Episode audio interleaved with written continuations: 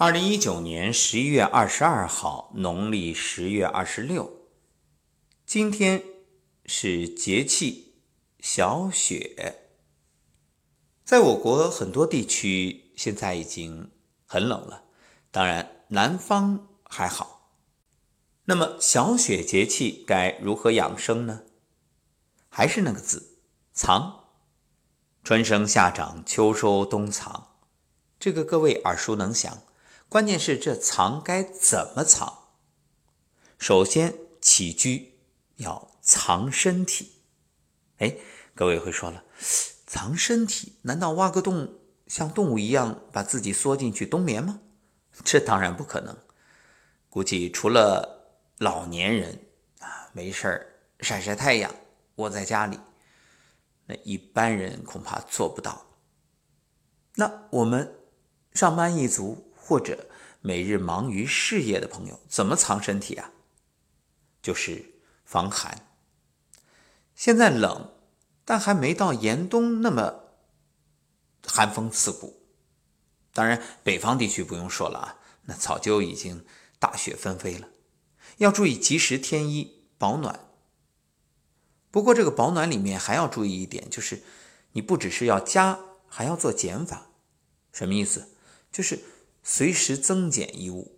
你看，有的地方这个暖气那么热，你在屋里也穿的很多。你觉着，哎呀，算了，我一会儿就出去了，我就多穿点，没事问题在于你在房间里那么热的情况下穿的多，那你出去要不加衣服，很容易着凉。所以，这个身体它有一个调节能力，只要是进了房间暖气下面或者空调下面，一定减少，出门再增加。这个千万别忽视，否则也容易着凉。但是有一点啊，这个穿衣，你看现在人谁还穿棉裤啊？臃肿，所以都穿紧身的，还又有温度又有风度啊，两不误。问题在于，如果衣服太紧的话，不仅限制你的身体活动。还影响血液循环。冬天啊，美当然重要，我理解，我也爱美，但是还是要把健康与保暖放在第一位。特别提醒老年人，除了有相应的社区活动或者一些外面的表演，那一般情况下你就穿棉裤。你看这布料又舒服又暖和又自在。多好啊！所以老年人的着装呢，应该是保暖为主，然后轻便、柔和、舒服。那年轻人呢，提醒别太厚。虽然我前面说了保暖很重要，适度。如果你里三层外三层，因为你会活动啊，一活动啊就会热，这个也不利于机体的调节。尤其这里说的青少年，有一种冷叫你妈觉着你冷，对呀，你妈天天提醒你穿秋裤。当然，这个季节可能就不只是秋裤了。但是别忘了，青少年的活动量大，这个身体阳气足，他的体力也好，闲不住。所以这个建议啊，外套当然不可少，但是只要是活动，年轻人啊。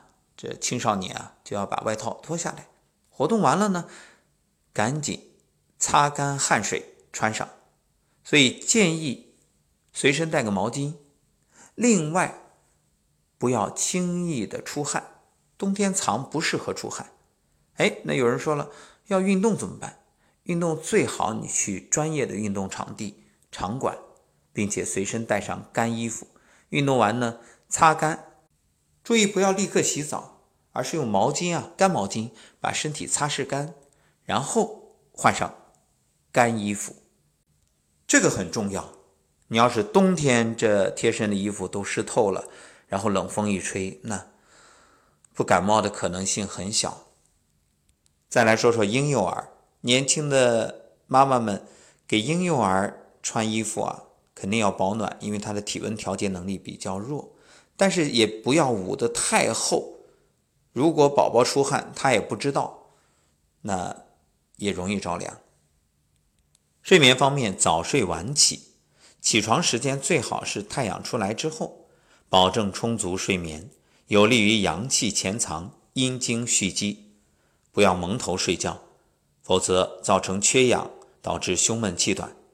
保持室内空气流通。现在都是暖气或者空调，但是还是早晨的时候要开窗透透气，或者你等上午阳光特别好的时候。能让家里的老人或者保姆把窗户打开，前后通风，避免二氧化碳的浓度过高，出现一氧化碳中毒事件。还有，也要多开窗来减少室内外的温差，要避免突然的寒风侵袭。所以开窗的时候啊，注意别站在风口。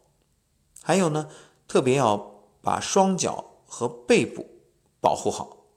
就是一定这个脚要暖，建议大家袜子选的棉袜，舒服一点，厚一点。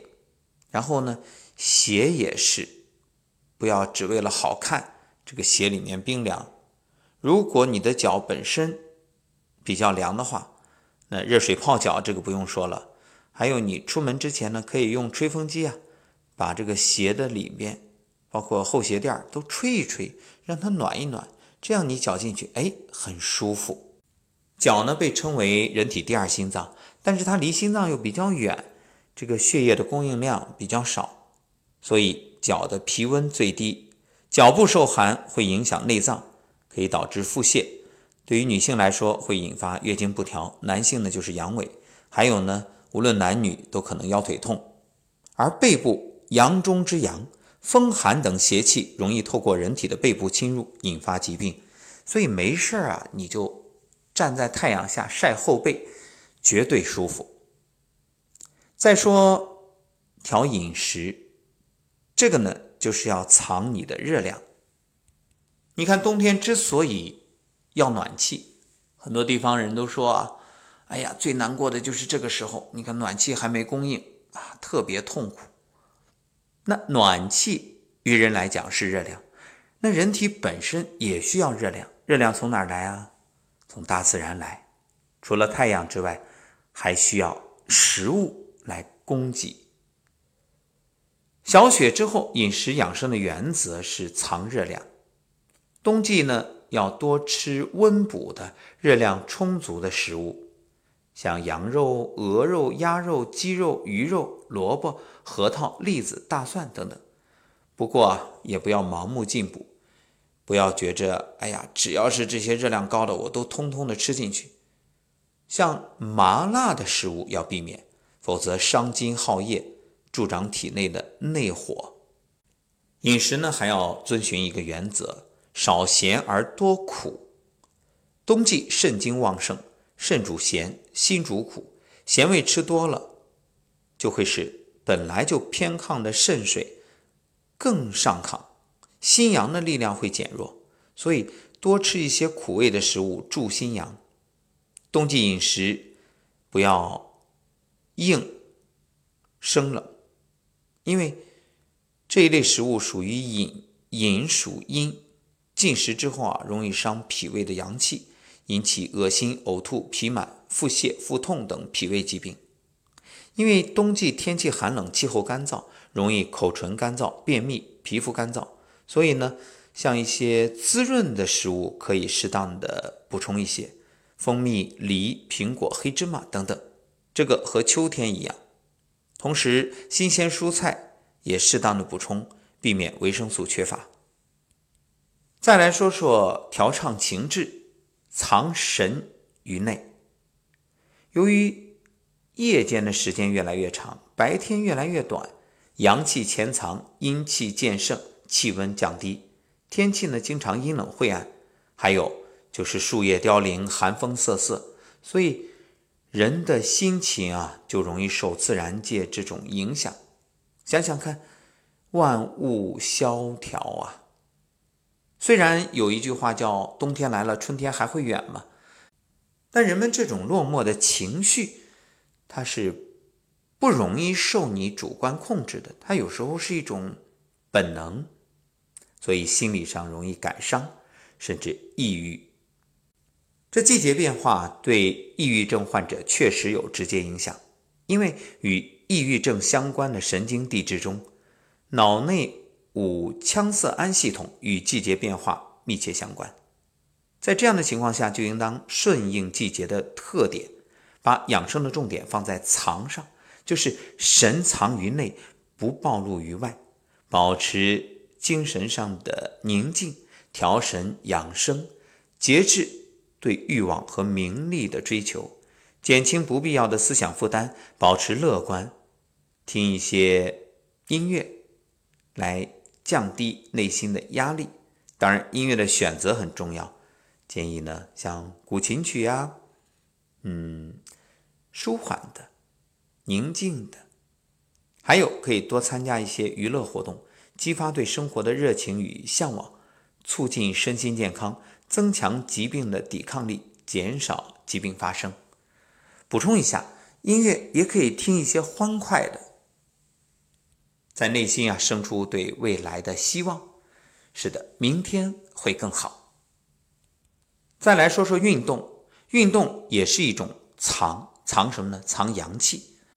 关于这一点呢，有些朋友会有误解。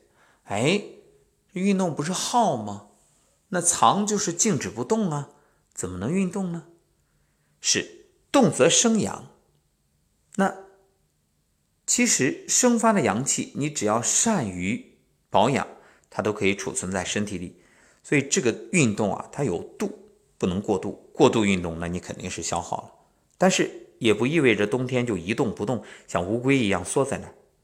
冬季养生，适当的活动筋骨，才能强身健体，增强你机体的免疫力，抵抗外邪。